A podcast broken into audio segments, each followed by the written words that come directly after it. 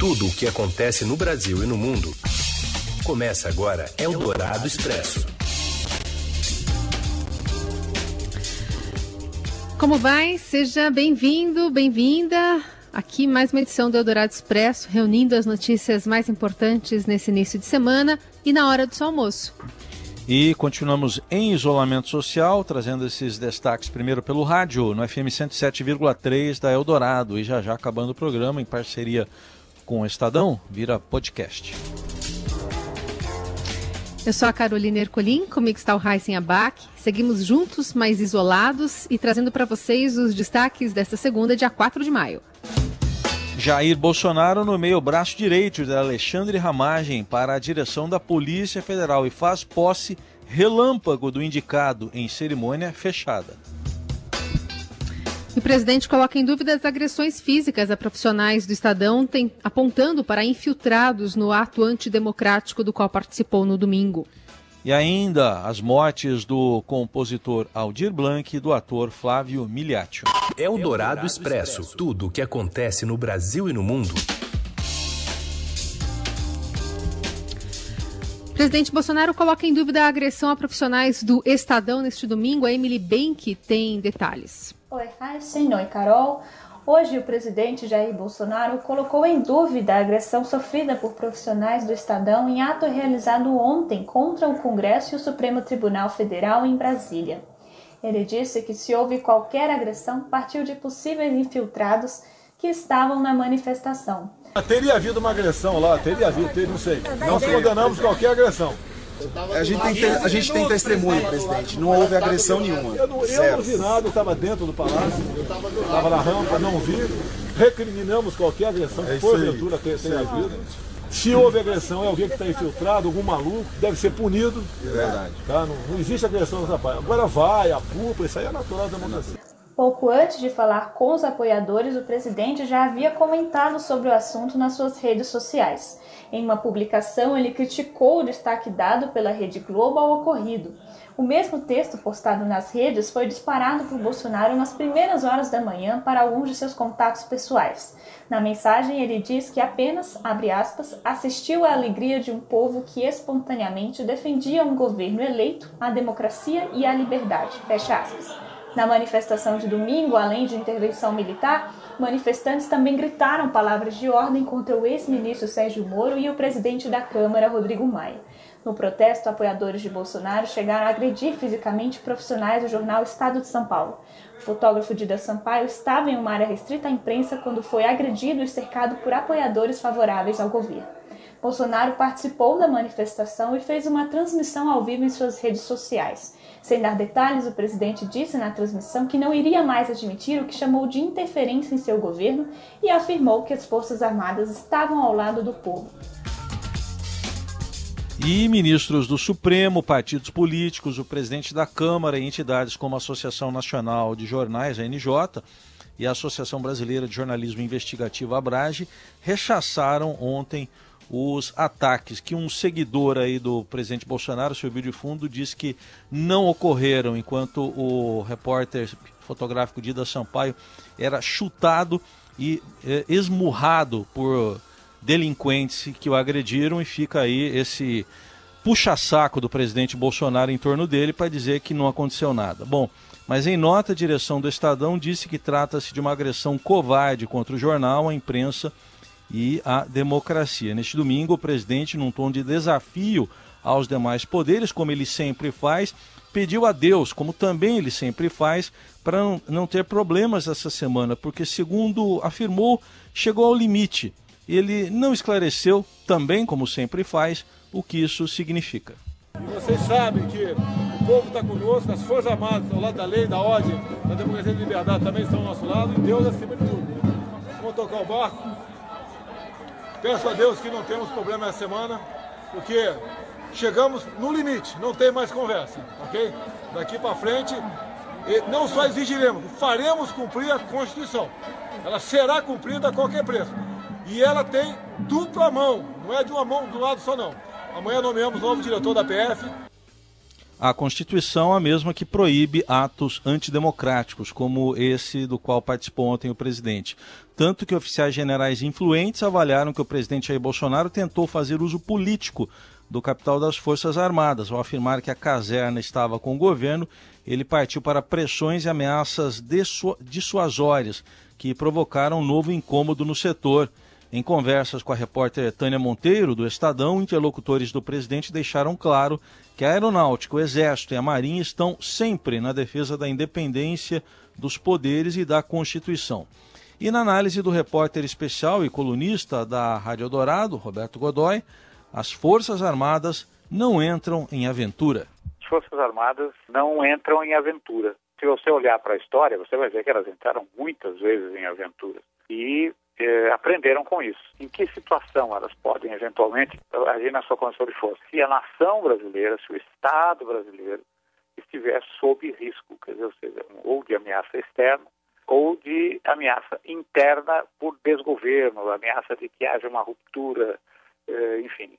Se tiver uma bagunça insuportável, incontrolável, e aí você está vendo que o país está saindo do controle, não é? não é apenas um presidente desconfortável ou, ou desgostoso, o que as Forças Armadas têm como conceito, como norte, é o seu compromisso primeiro com o Estado brasileiro, com a nação brasileira. Esse é o compromisso das Forças Armadas. Eldorado Expresso. Bom, e a gente segue falando sobre a posse né, do delegado Rolando Alexandre de Souza, ex-secretário de Planejamento e Gestão da ABIN, que foi nomeado para o comando da Polícia Federal, direto de Brasília, Jussar Soares. Boa tarde, Carol. Boa tarde, Heinzen. Boa tarde. O presidente Jair Bolsonaro nomeou nesta segunda-feira o delegado Rolando Alexandre de Souza para o cargo de diretor-geral da Polícia Federal. Ex-secretário de Planejamento e Gestão da Agência Brasileira de Investigação, a ABIN, Rolando é considerado o braço direito do diretor-geral do órgão, Alexandre Ramagem. Próximo dos filhos do presidente, Ramagem era a primeira opção para a PF, mas foi barrado pelo Supremo Tribunal Federal devido às acusações do ex-ministro Sérgio Moro de que o presidente tentava interferir na Polícia Federal. Como mostrou o Estadão no sábado, a nomeação de Rolando é vista como uma alternativa do presidente para manter a influência de ramagem na Polícia Federal. O presidente está preocupado com o avanço do inquérito das fake news, que poderia atingir seus filhos e até mesmo servidores que atuam no chamado gabinete do ódio. Também é motivo de preocupação o inquérito aberto pelo STF para apurar atos antidemocráticos que tiveram a participação do presidente. Outra apreensão é a apuração sobre o senador Flávio Bolsonaro, que trata de um esquema de rachadinha em seu antigo gabinete na Assembleia Legislativa do Estado do Rio de Janeiro. E logo após a publicação no Diário Oficial, o presidente deu posse, então, esse novo chefe da PF. A assinatura do termo de posse ocorreu no gabinete do presidente é, em cerca de 20 minutos, conforme a agenda oficial atualizada após o fim do ato. Eldorado Expresso. E começou a valer hoje a, o bloqueio de diversas vias ao redor da cidade de São Paulo em razão da pandemia do novo coronavírus. Por isso, a cidade voltou a registrar congestionamentos. A prefeitura restringiu o fluxo de veículos no horário de pico da manhã para ampliar a taxa de isolamento social do município, é, que vem registrando adesão abaixo de 50%. O ideal é 70%, de acordo com autoridades de saúde. As medidas podem ficar mais duras caso o índice não melhore. No sábado, a taxa caiu para 53%. A partir desta segunda, também começa a valer a obrigatoriedade de usar máscaras no transporte público. O Brasil registra 101.147 infecções confirmadas, 7.025 mortes, sendo 275 óbitos nas últimas 24 horas, segundo dados mais recentes do Ministério da Saúde.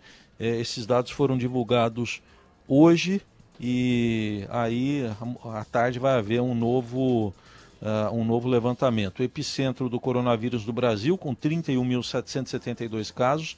São Paulo vê a doença avançar entre jovens, com salto da proporção de óbitos desse grupo de 14% para 26% em um mês. Além disso, começa a faltar, haver falta também de vagas de UTI na capital, o que motiva a transferência de pacientes para o interior como conta o repórter do Estadão, Bruno Ribeiro. A região metropolitana está com 87% de, de lotação, é, o interior está mais vazio, então essa semana provavelmente tem um serviço que chama CROSS, né, que, que é a Central de Regulação de, de Ofertas de Serviços de Saúde. Os médicos que trabalham lá estão com, com essa expectativa de nessa semana serem mais acionados aí para, de fato, começar a fazer essas transferências. Isso é uma coisa que já tinha uh, sido dita pelo governo, porque aqui os, os leitos de UTI, principalmente, estão uh, próximos do fim. E nessa semana já isso deve começar a acontecer com, com uma certa frequência, o que é uma novidade, né? Essa regulação de oferta de vagas ela existe há muitos anos, né? Porque uh, o SUS historicamente a demanda é maior do que, do que a oferta de, de, de serviços, né? Então eles conseguem fazer essa transferência. É, agora, com essa crise do Covid e essa demanda é, gigantesca por, por serviço médico, eles vão fazer transferências que nunca foram feitas, que são essas entre regiões. Seu dinheiro em ação. Os destaques da Bolsa, com Vitor Aguiar. Oi, Vitor, boa tarde.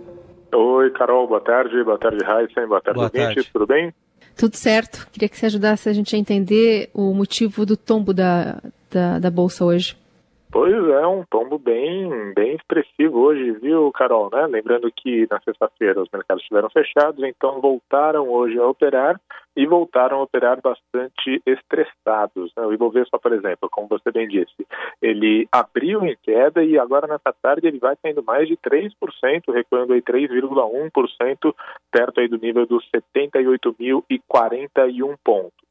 No mercado de câmbio, a gente vê que o negócio também está bem feio, né? o negócio está bem tenso, e a gente vê o dólar à vista avançando 2,45% nessa segunda-feira, já chega ao patamar de R$ 5,57, e com isso o dólar devolve boa parte do alívio que a gente teve na semana passada. Semana passada a gente viu o dólar recuando, né, se afastando das máximas, hoje ele já volta a subir com bastante intensidade. E, Vitor, qual o papel do presidente Donald Trump nessa encrenca toda? Tem um papel bem importante, viu? É um dos protagonistas dessa encrenca, o Trump, viu, Heisen? Porque desde a sexta-feira, o Trump ele tem mudado um pouco o discurso dele em relação aí, digamos, à geopolítica do coronavírus, né? Vamos usar aí esse termo. Por quê? Porque, enfim, né, ele estava muito preocupado ali, né? Ele estava se mostrando aí mais atento aos desdobramentos do vírus no país, mas agora ele está se voltando ao exterior, ele está tentando achar culpados pela pandemia e ele elegeu a China como uma potencial culpada pela disseminação do vírus no mundo, já que os primeiros casos surgiram lá no país. Então, o que o Trump tem dito? Tem dito que, olha só, a culpa é de vocês, vocês não fizeram o que vocês podiam para conter essa situação, então eu vou começar aí a adotar medidas comerciais contra vocês. Ou seja, é meio que o renascimento da guerra comercial entre Estados Unidos e China agora no meio da pandemia. Pois bem, o Trump ele tem falado muito nisso, tem falado aí de eventuais tarifas novas ou de não tirar tarifas que estavam prometidas ali, né, que seriam retiradas ali de alguns produtos chineses, aí é claro que o mercado ele ficou bem mais estressado, as bolsas lá fora caindo desde sexta-feira, caindo hoje novamente, e aí o Ibovespa é arrastado para baixo também, e o dólar acaba disparando perto aí de 5,60. Muito bem, seguiremos acompanhando essa geopolítica do coronavírus também no seudinheiro.com. Obrigada, é, Vitor. Boa semana. Boa semana, gente. Eu que agradeço. Um abraço. Até amanhã. Você ouve Eldorado Expresso. Seguimos com as notícias mais importantes desta segunda-feira e uma delas tem a ver justamente com a capital paulista e também o estado de São Paulo. Porque por aqui, um decreto que será publicado amanhã vai tornar obrigatório o uso de máscaras por todos os cidadãos que saírem às ruas do estado de São Paulo, segundo o governador João Dória acaba de anunciar numa entrevista coletiva. A medida vai valer a partir do dia 7 de maio, portanto, a partir já desta semana. semana. A punição pelo não cumprimento da regra, entretanto, ficará a cargo de cada uma das 645 prefeituras do estado, que vão determinar em cada município como fiscalizar e punir o cumprimento ou o descumprimento das regras. As cidades terão de editar decretos complementares, como disse o governador. O governo do Estado de São Paulo decreta amanhã, 5 de maio, a obrigatoriedade no uso de máscaras em todo o estado de São Paulo por todos os cidadãos que estiverem caminhando ou andando, ou se dirigindo a qualquer local no estado de São Paulo, medida que passa a vigorar a partir do dia 7 de maio. Neste domingo, a taxa de isolamento do estado ficou em 59%, abaixo ainda da meta de 70% prevista pelo governo para retardar de forma satisfatória a disseminação do coronavírus. Até domingo, 87% dos leitos das UTIs da Grande São Paulo estavam ocupados. Dória voltou a afirmar que as cidades com isolamento abaixo dos 50% não terão nenhum tipo de abertura após o dia 10, como ele já prometeu. E também lembrando né, que hoje começou então essa obrigatoriedade da utilização de máscaras no transporte público. E a partir do dia 7, então, para todos os municípios e para qualquer coisa que a pessoa vá fazer fora de casa, a obrigação agora é usar máscaras. Eldorado Expresso. Com a proibição de festas e também de velórios, a venda de flores despencou e a taxa de descarte da colheita já é de 60%. Você tem agora mais detalhes com José Maria Tomazello. Milhões de flores estão sendo transformadas em adubo ou indo para o lixo todos os dias no país devido à pandemia do coronavírus. Com o isolamento social determinado pela lei da quarentena, festas de aniversário, noivados, casamentos e até velórios foram suspensos, deixando os 8.300 produtores, a maioria no estado de São Paulo, sem mercado para a produção. No Brasil, oitavo maior produtor mundial, as perdas chegaram a 90% no início da pandemia e nas últimas semanas se estabilizaram em 60%. O Instituto Brasileiro de Floricultura estima que ao menos 1.500 trabalhadores já foram desligados, somente no mês de março. Se o quadro não se reverter logo, 66% dos produtores podem ir à falência. O setor emprega 210 mil pessoas diretamente e gera 800 mil empregos indiretos.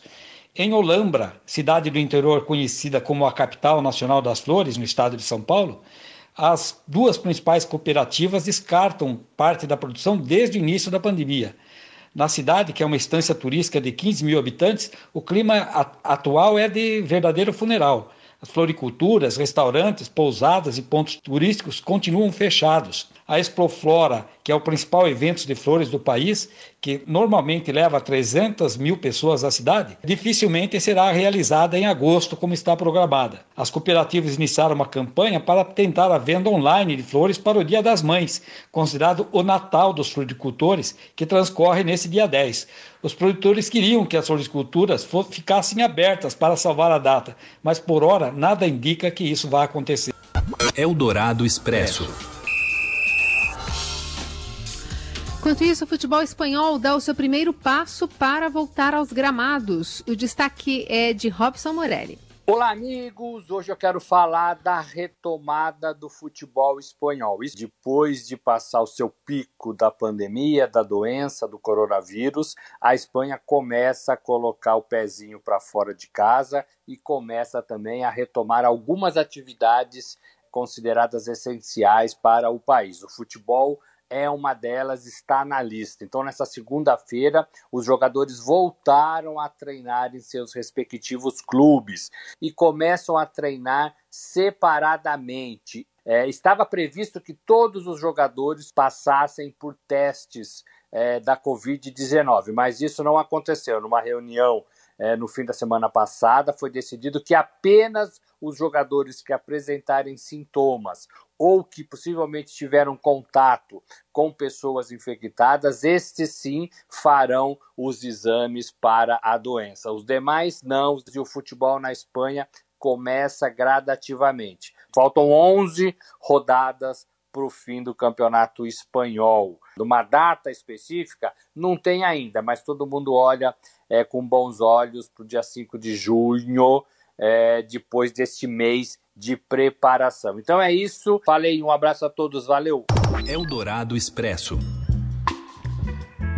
Unicef convida crianças a falarem de forma lúdica como estão as emoções durante a pandemia. Quem traz essas informações para a gente é a Camila Tulinski. Na capa do caderno na quarentena de hoje, eu publiquei uma iniciativa do Unicef, que é o Fundo das Nações Unidas para a Infância, Unicef que encorajou pais e crianças a divulgarem desenhos, né, durante a quarentena para que as crianças pudessem expressar ali seus sentimentos em relação à pandemia do novo coronavírus. São meninos e meninas de várias regiões do Brasil mandando desenhos para o Unicef e aí a Unicef cedeu para gente os desenhos. Eu fiz uma galeria mostrando todos os desenhos que foram publicados até agora. E eu entrevistei alguns analistas do comportamento, sobretudo da psicologia infantil, para tentar explicar por que, que os desenhos são importantes para as crianças, né? E aí eu conversei com a psicóloga Ana Beatriz Chamati, ela que é do Instituto de Psiquiatria do Hospital das Clínicas da USP, e ela me explicou que a criança expressa, tanto nas brincadeiras quanto nos desenhos, no mundo de fantasia, o que, que ela está sentindo e o que, que ela vai descobrindo sobre o mundo. E a psicóloga constatou que tem muita criança ouvindo algumas palavras como vírus, pandemia, quarentena, e aí essas crianças não recebem explicação sobre o significado dessas palavras, né? E aí, ao não saber o significado, elas reproduzem e entendem da maneira que os recursos delas próprios permitem. Então, ela até dá uma dica para os pais, se puderem, explicar do que se trata: vírus, pandemia, quarentena e por aí vai, né? Tem desenhos muito interessantes aqui. Eu vou destacar um deles, que é o do Lucas Fontoura. Ele que tem nove anos, ele dividiu uma folha sulfite em três quadros, né? Em um deles aparece um menininho chorando com a incerteza sobre né, quando que vai sair de casa, quando vai poder sair de casa para ir para a escola. Num segundo momento, ele aprendendo a mexer no computador, que foi o que ele conseguiu aprender durante a, a quarentena. E num terceiro, ele triste por pensar que algum parente possa morrer do coronavírus, né? Você vê, é uma criança de 9 anos de idade. E eu também entrevistei a psicóloga escolar e do desenvolvimento humano pela Universidade de São Paulo, ela é doutora em psicologia escolar, a neuropsicóloga Edilene Bellini Peroni Benkisk e ela fala que o desenho é uma interpretação criativa da criança. Então, eu convido o nosso ouvinte aí a, a ler, tá na capa do caderno na quarentena do Estadão de hoje, ou através do portal estadão.com.br barra cultura, e aí na editoria de cultura tem a reportagem.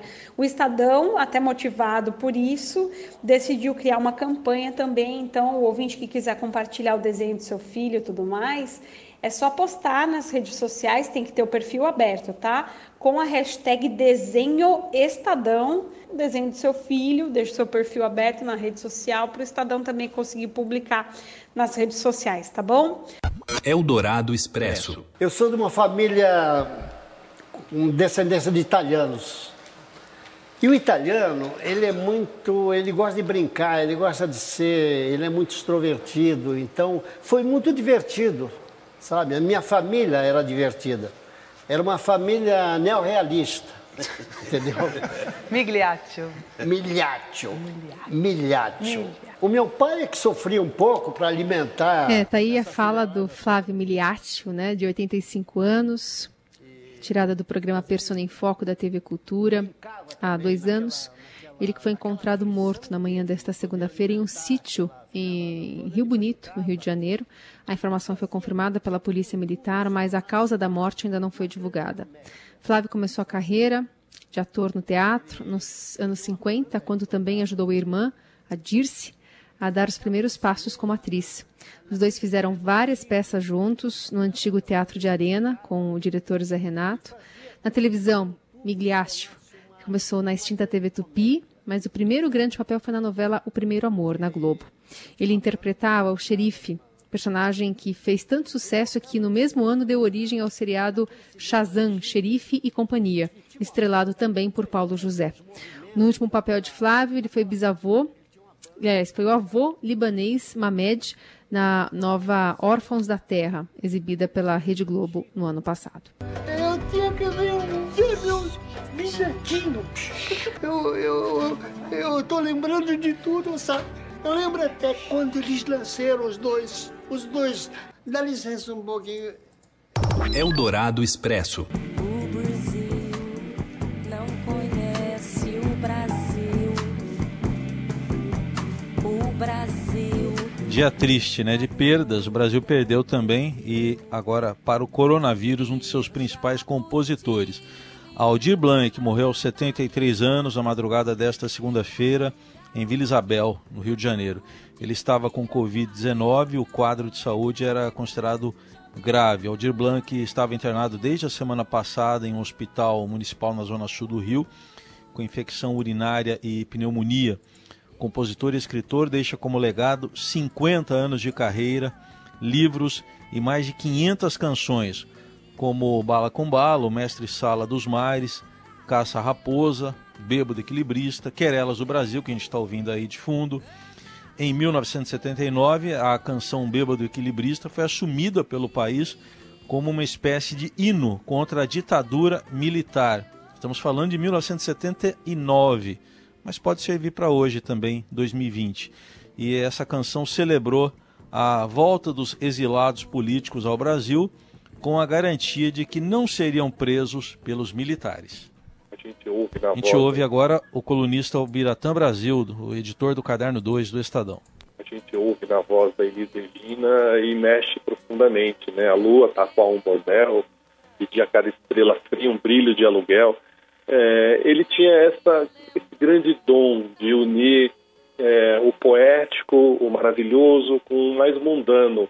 Ele era uma pessoa que sabia tirar é, inspiração de qualquer assunto, fosse o mais trágico, fosse o mais reles, ao mais reluzente, ao mais poético. Não à toa que ele criou mais de 500 canções. tarde feito um viaduto e um bêbado trajando luto. Aldir Blanc, que fez muita parceria com Elis Regina também, né? Uma delas, o Bêbado e Equilibrista. E é com essa canção que a gente encerra o Eldorado Expresso de hoje. Valeu, gente. Boa semana e liberdade e saúde para todos. Não precisa ser necessariamente nessa ordem. Pode ser saúde e liberdade.